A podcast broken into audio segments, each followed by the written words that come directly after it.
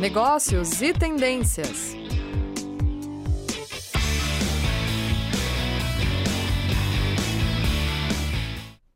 Olá a todos, sejam muito bem-vindos a mais um Negócios e Tendências. Eu sou a professora Caroline Brasil, coordenadora dos cursos de pós-graduação aqui na Uninter. E hoje nós vamos falar de um assunto que está muito em voga, a gente está sempre ouvindo falar, que é a tecnologia. Né? Seja essa tecnologia ligada à inteligência artificial, robotização, ou mesmo a informática mesmo que a gente usa no dia a dia. Eu estou aqui com o professor Carlos Cedro. Professor Carlos, muito obrigado por ter aceitado o convite, estar aqui Imagina. conosco nessa rádio. Eu que agradeço, prof, o convite. Vai ser um prazer aí falar desse tema que é tão relevante, tão importante hoje para o dia a dia das organizações, né? Exatamente. E qual que é a proposta, gente? A ideia é que você compreenda como que a tecnologia pode ser utilizada para nos ajudar nas nossas atividades no dia a dia.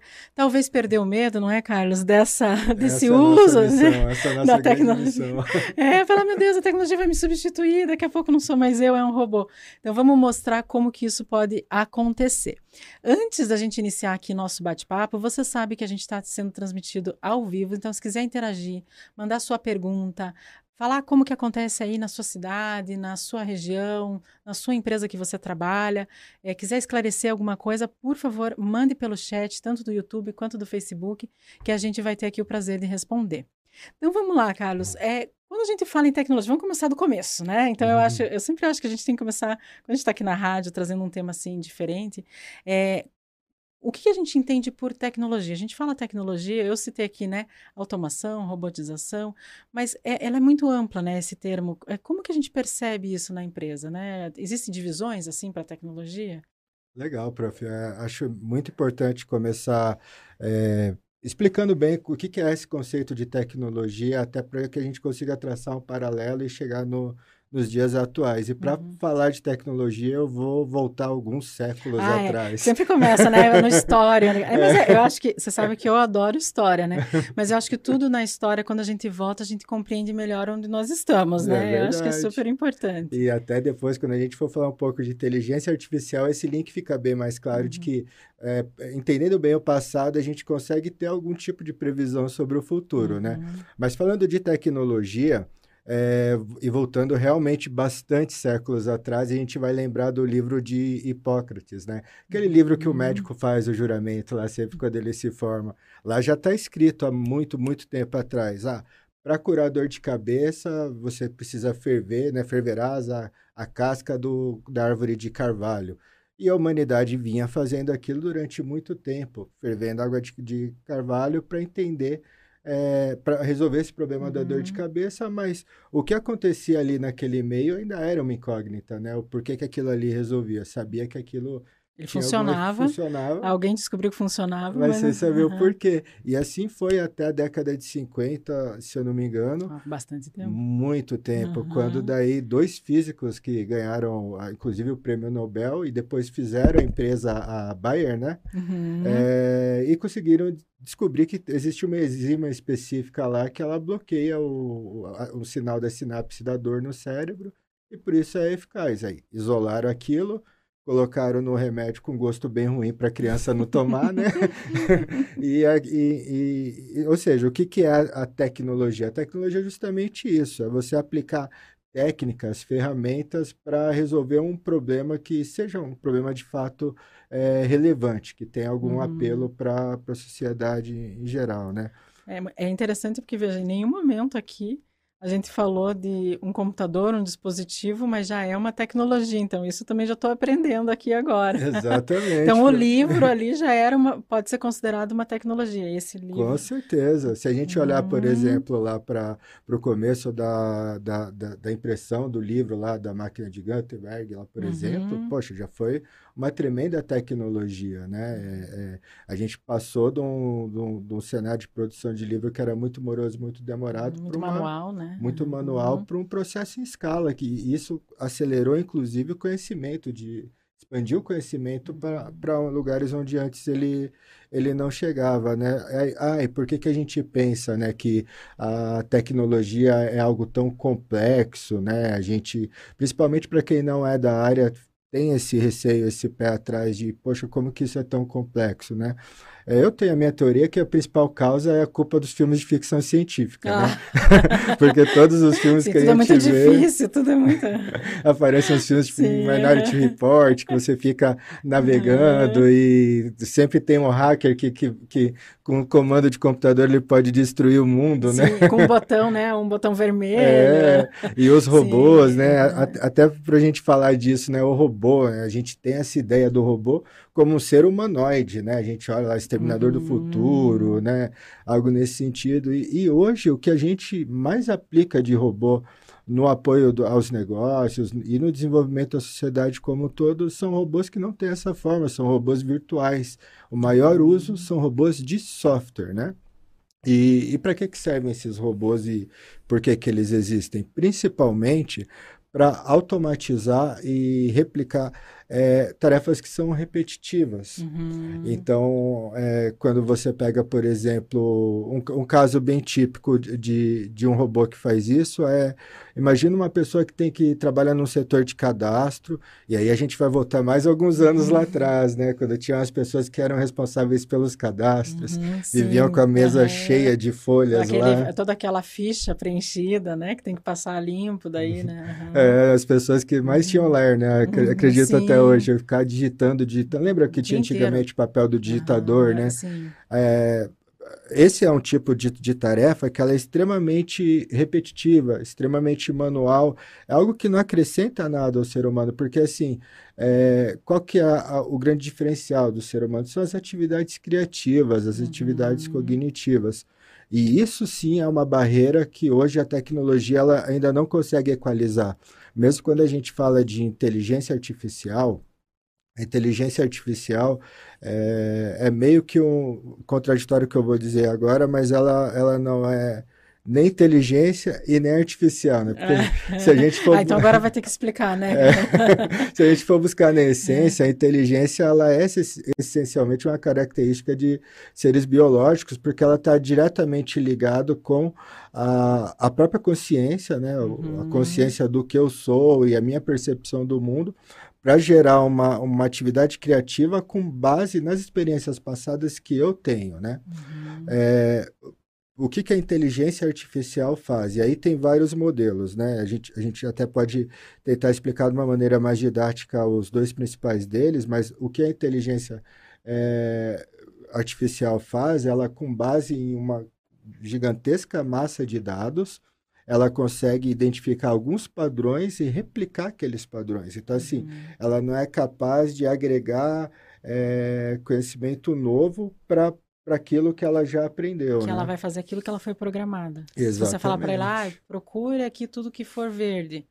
Ela vai ficar ali eternamente procurando verde. É, né? até, prof, quando uhum. a gente fala de inteligência artificial, existem dois tipos principais, né? O que a gente chama de inteligência é, artificial, que é, são os modelos preditivos, que eles vão uhum. prever alguma coisa, uma probabilidade, um número, um, uma situação, alguma coisa, e, a, e essas que agora estão bastante em voga, que são as generativas, que trazem para a gente já um, uma resposta, um produto, né? Elas uhum, produzem uhum. alguma coisa, como é, por exemplo, o, o chat GPT. Uhum. Então, indo para a inteligência artificial é, preditiva, é, ela, como que é o processo de aprendizado, né? Que, que ela acaba aprendendo. Uhum. Isso. Uhum. É, é, o mesmo processo que a gente tem, é através de, de exemplos, né? É, existem os aplicativos que têm um processo de aprendizado igual era no modelo preditivo, antigamente era um aprendizado descritivo.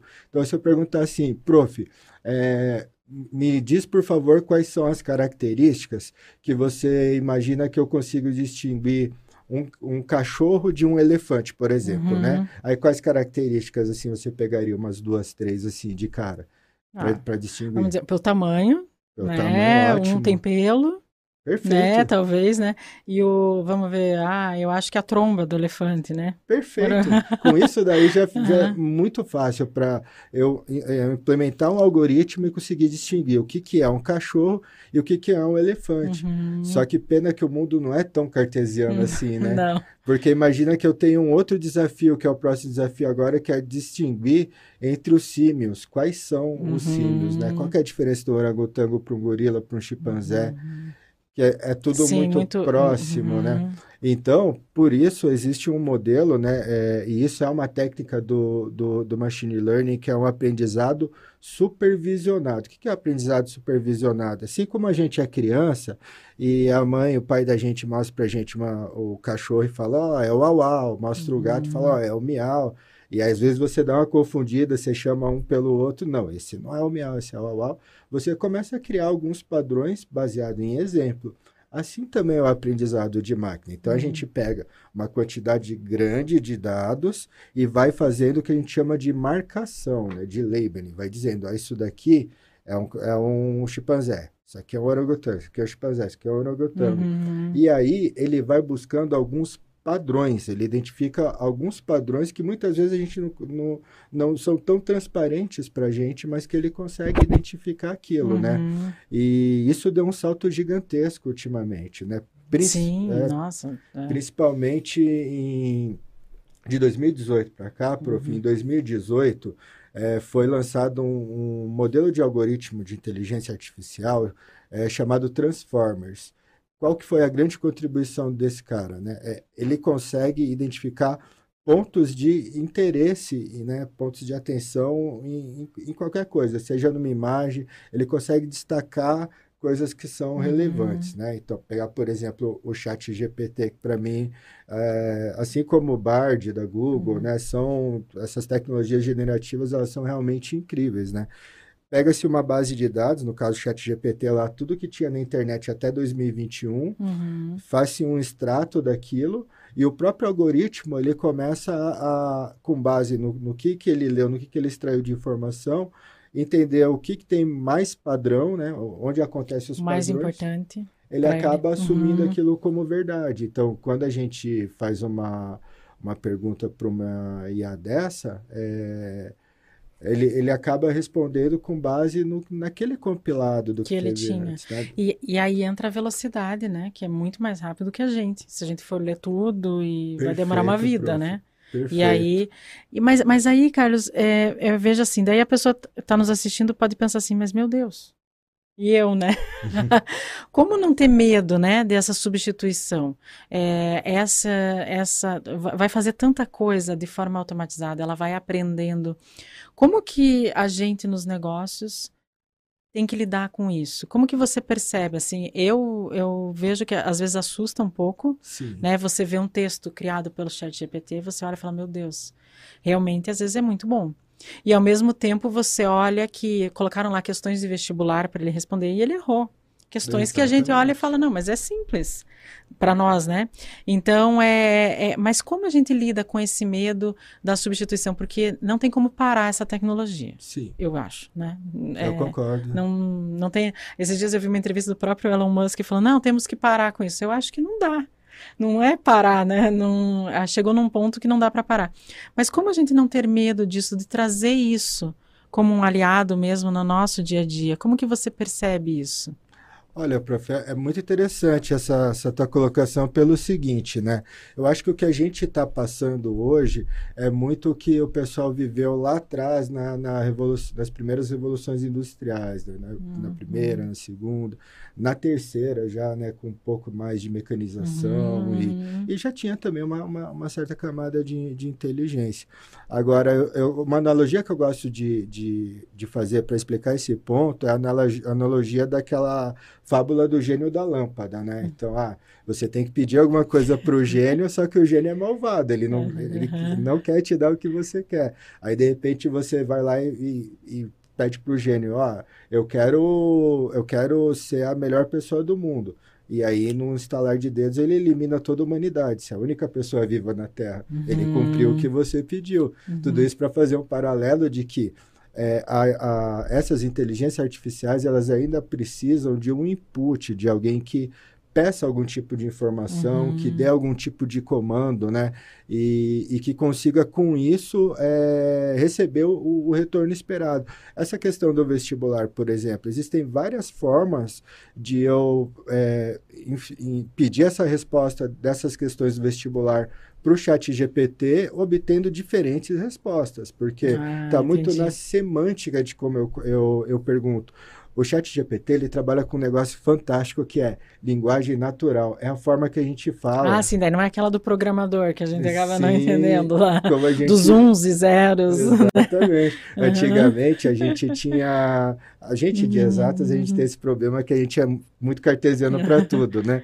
É, isso vem desde quando a gente começa a programar. A gente, uma das primeiras coisas depois do Hello World é, são as condicionais. Então, ah, eu, eu, você gosta de laranja? Não. Então você gosta de azul, porque uhum. só tem essas duas opções. Uhum. Poxa, eu não posso gostar das duas, uhum. ou de uma, ou de uma, ou de uma terceira. terceira né? O mundo é muito dialético, é. né? E acho que nisso a gente evoluiu bastante. Essa, essa percepção, esse entendimento da, da linguagem natural, da forma que, que a gente conversa, ela, ela trouxe essa facilidade do uso. Hoje a tecnologia está muito mais acessível para ah, todo é mundo. Uhum. Você já imaginou, prof, se a gente, lá em 1990, eu chegasse para você e falasse, prof, é, toma cuidado com esse celular aí, com esse teu, teu aparelho, porque daqui a um tempo tudo que você precisar vai estar tá nele. Você vai ah, na, na ter... época você ia falar, não, tá louco, né? É tipo... É absurdo, né? Eu só uso para ligar, né? é, ou o banco vai estar tá ali, né? Nossa, é, né? Imagina fazer transação Sim. financeira uhum. é, e, e, tudo mais, né? É. Então, assim, a, a, a, e, e, aí a gente tem alguns eventos que eu entendo que são muito importantes para a tecnologia estar tá tão acessível hoje. O mais importante, na minha opinião, que antecede tudo isso, é a computação em nuvem. Uhum. Porque recurso de hardware, prof, sempre foi muito caro né? Para a é. gente comprar tecnologia, uhum. os nossos próprios smartphones, né? Não, e é limitado, né? E é limitado. É. Além de ser caro, uhum. ele tem uhum. uma capacidade, tem um limite físico, físico ali, né? isso. né? Uhum. O, e aí, só para o pessoal que está tá nos assistindo entender né, o conceito de, de cloud computing, porque só para reforçar, a nossa missão aqui é desmitificar essa é, mostrar da... assim, é, a gente tem que entender em que mundo que nós estamos, mas entender que ele vai ser bom, né? Isso, e que a é tecnologia é a não é... A inimiga, né? É, uhum. e, e, nem algo tão restrito ao, aos nerds como eu, né? a, a, computação em nuvem, qual que é o conceito dela, explicando em poucas palavras? Assim como nós temos, né, vamos voltar para o. Tem que explicar um pouco usando o termo do, dos facilities, né? É, imagina antigamente, lá na época dos feudos, que é, cada é, fazenda, cada, uhum. cada pessoa, para ter acesso à água, tinha que cavar um poço. Isso era extremamente custoso, né?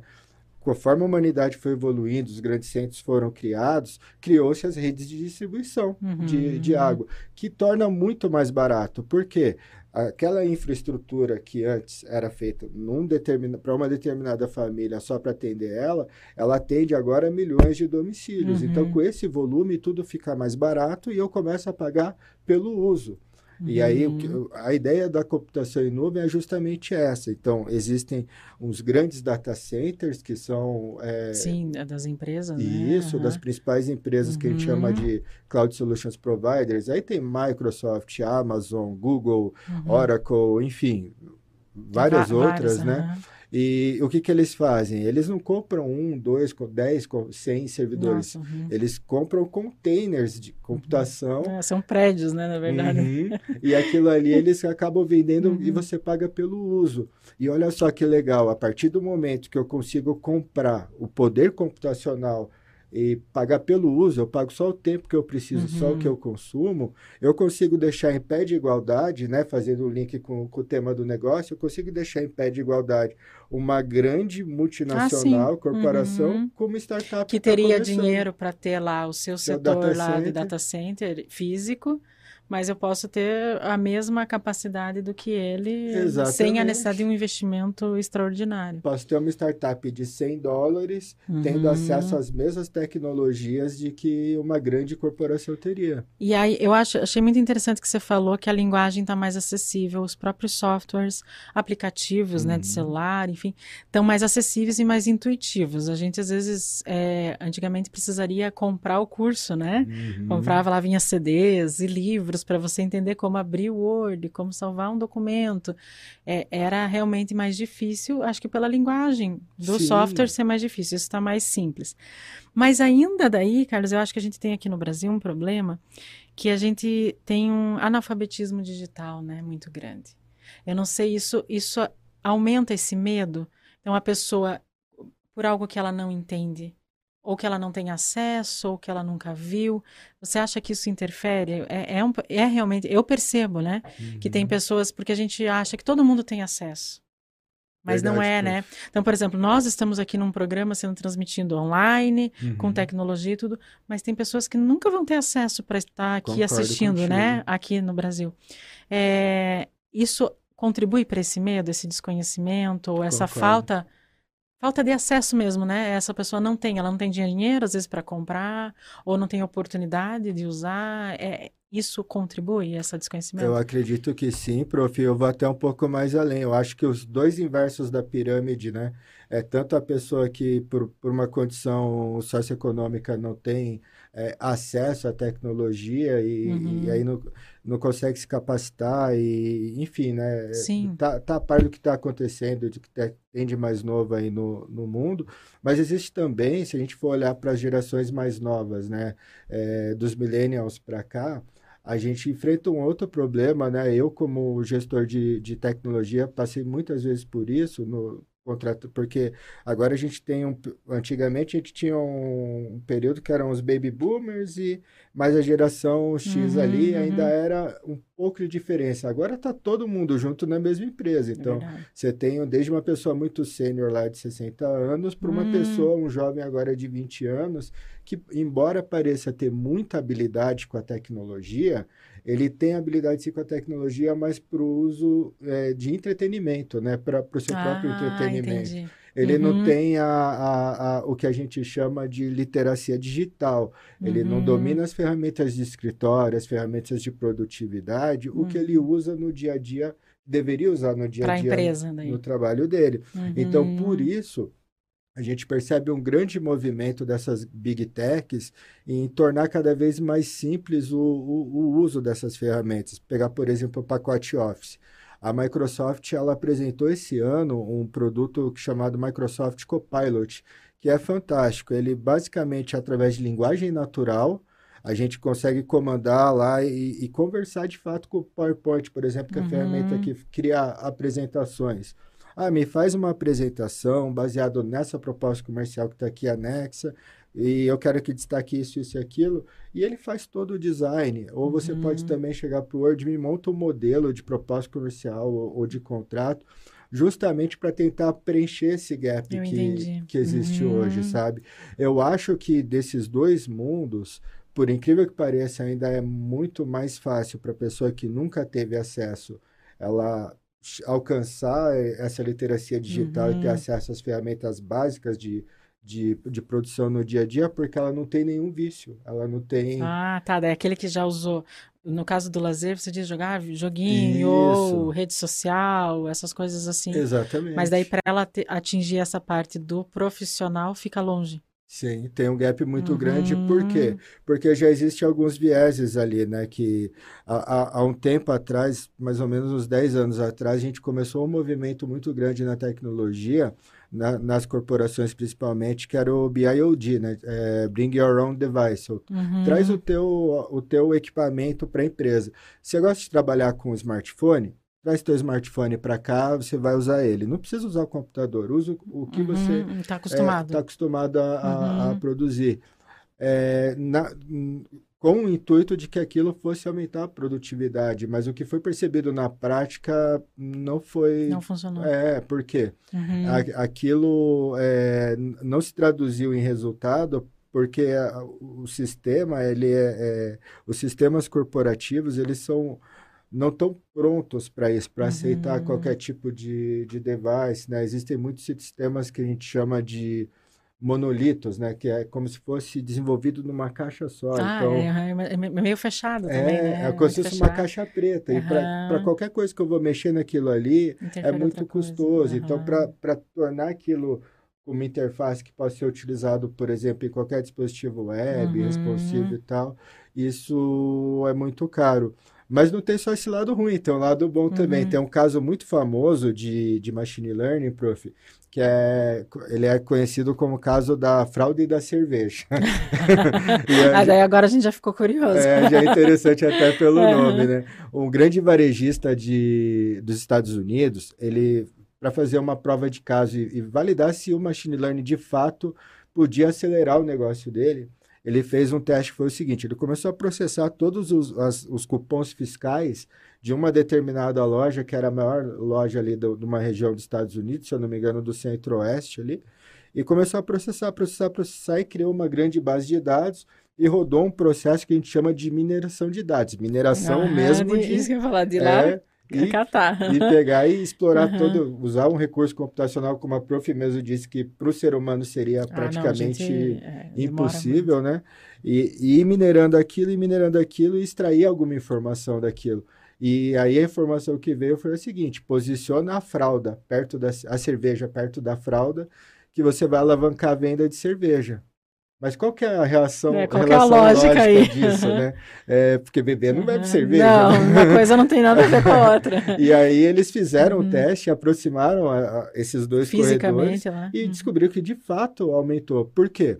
Aquela região, ela tinha um número muito grande de pais é, é, de primeira viagem, né? Pais que tinham uhum. o primeiro filho tal, e, e, e esses pais, eles eram mais novos, assim. Então, eles já estavam né, naquele processo de transição de uma uhum. vida social muito ativa para um processo de ficar em casa com o neném, cuidando uhum. do filho. Então, ele passava lá, ele, poxa, eu vou ter que ficar cuidando do meu filho, dar banho, trocar fralda, vou aproveitar, vou tomar uma cerveja. Uhum. Olha então, só que interessante. É isso que é bacana do, do machine learning, né? Que é, que é, ou melhor, da mineração de dados, é, descobrir coisas que até então eram desconhecidas para gente. Isso que eu ia falar. E vejam só, pessoal, que dica, né? claro que eu não sei se é tão simples ser aplicado em todos os negócios, mas às vezes até da, do layout de repente, Sim. ele pode perceber algo que você não percebe, porque pode parecer muito lógico para mim, Caroline, por exemplo, que eu vou posicionar de acordo com a área, por exemplo. Então, uhum. tudo que é de bebê vai ficar num lugar, bebidas no outro. Assim e de repente você faz, né? Uhum. E ele te dá uma sugestão dessa que você fica até surpresa, como muitas outras podem aparecer, né? Com de certeza, repente. Eu acho que teve uma vez que a gente estava conversando durante uma aula, Carlos, que você me comentou que existem câmeras também que ficam monitorando o olhar, né, das Sim. pessoas ao longo da loja física para ver o que, que interessa mais, os pontos melhores, né? É, esse tipo de tecnologia é muito cara para ser investida? Como que é, existe coisa acessível, né, para a gente poder uhum. usar? Como é que acho que a gente poderia encerrar aqui a nossa rádio falando dessa parte de investimento, né? Maravilha, né? claro. Ótimo tópico, prof. É, hardware já foi muito caro. É tudo que começa a ganhar escala. Qual uhum. que é o uhum. processo da tecnologia? Começa muito caro porque se gasta muito para pesquisa e desenvolvimento uhum. e depois aquilo, conforme vai tendo vazão, vai tendo volume, vai barateando. Hoje existe solução para todos os bolsos, então você uhum. pode ser uma, uma loja de roupa no teu bairro e, e adotar soluções como, por exemplo, é, beacons, que são equipamentos ali de... Você vai gastar cerca de 5 a 15 dólares e você com isso você consegue disparar por Bluetooth uh, todos os celulares que estão passando ali perto com Bluetooth, você consegue disparar é, teu folder, promoções, chamar uhum. a pessoa para ah, dentro da propaganda. Da loja. É, sim. Existem câmeras uhum. próprias para isso, que a Profi comentou, que uhum. elas fazem um mapa de calor. Então, você coloca uma câmera com uma angulação de 180 graus em cima da loja E se a loja tiver um espaço aberto que favoreça isso, você consegue perceber por onde que as pessoas passam mais, né? Uhum. E essa ideia, ela veio justamente daquela ideia do, do, do, de como criar os caminhos, né? Se a gente reparar nas, nas praças que a gente tem, aqui em Curitiba tem bastante uhum. praça, a gente repara que tem a calçada aqui, tem a calçada aqui, mas tem muito caminho de gente ah, andando é, em volta, da terra, né? né? Ali. Terra, porque as pessoas acabam buscando uhum. o caminho mais fácil. Assim também é, é uhum. nas lojas. Outras tecnologias que também podem é, contribuir para esse aumento, principalmente para quem tem e-commerce. O YouTube usa muito isso. O YouTube ele sempre coloca no lado superior direito os temas que você tem mais interesse. Uhum. Porque qual que é o propósito de, dessas redes sociais? É te manter ali o Ao maior tempo possível, possível, né? Uhum. De preferência o tempo todo, se, se der. Então ele, eles vão trabalhando com isso o, o, Netflix, por exemplo, né, que ele, com base no teu padrão de consumo, uhum. ele acaba fazendo Sugerindo, sugestões, uhum, né? Sim. Então, tudo isso são coisas que antigamente eram muito caras, envolviam muito pesquisa, muito desenvolvimento, mas uma vez desenvolvidas, elas são fornecidas é, a, a, um custo bem razoável. E vale a pena, talvez, investir, porque o resultado talvez seja interessante, né? De repente, acho que dá para pensar nisso. Carlos, muito obrigada. Olha que a gente, tá, eu vi aqui que a Desirê, a Michelle estavam nos acompanhando, mandaram várias palminhas aqui pelo Facebook. Que legal. Não tivemos nenhuma pergunta, mas acho que a gente aprendeu bastante. Imagina. Eu acho que vamos marcar outros, porque eu sei que esse assunto aqui ele não para, né? É um assunto quase que infinito, porque daqui seis meses vai ter outra tecnologia no lugar aí do chat GPT ou uma nova aí que a gente venha. Mas eu agradeço mesmo, eu acho que ajuda a abrir realmente, né, horizontes e a gente perceber essas possibilidades né? Eu que agradeço, prof, de coração pela oportunidade. É sempre um prazer a gente estar tá, tá falando sobre isso e obrigado pelo, pela abertura e pelo espaço. Espero que o pessoal tenha gostado e que possa procurar aí a, a Uninter para mais pra tecnologias apoiar, né? aí, né? Então é isso, gente. Vocês sabem que toda sexta-feira tem aí um novo programa Negócios e Tendências e a gente se vê em breve. Tchau, tchau. Negócios e Tendências.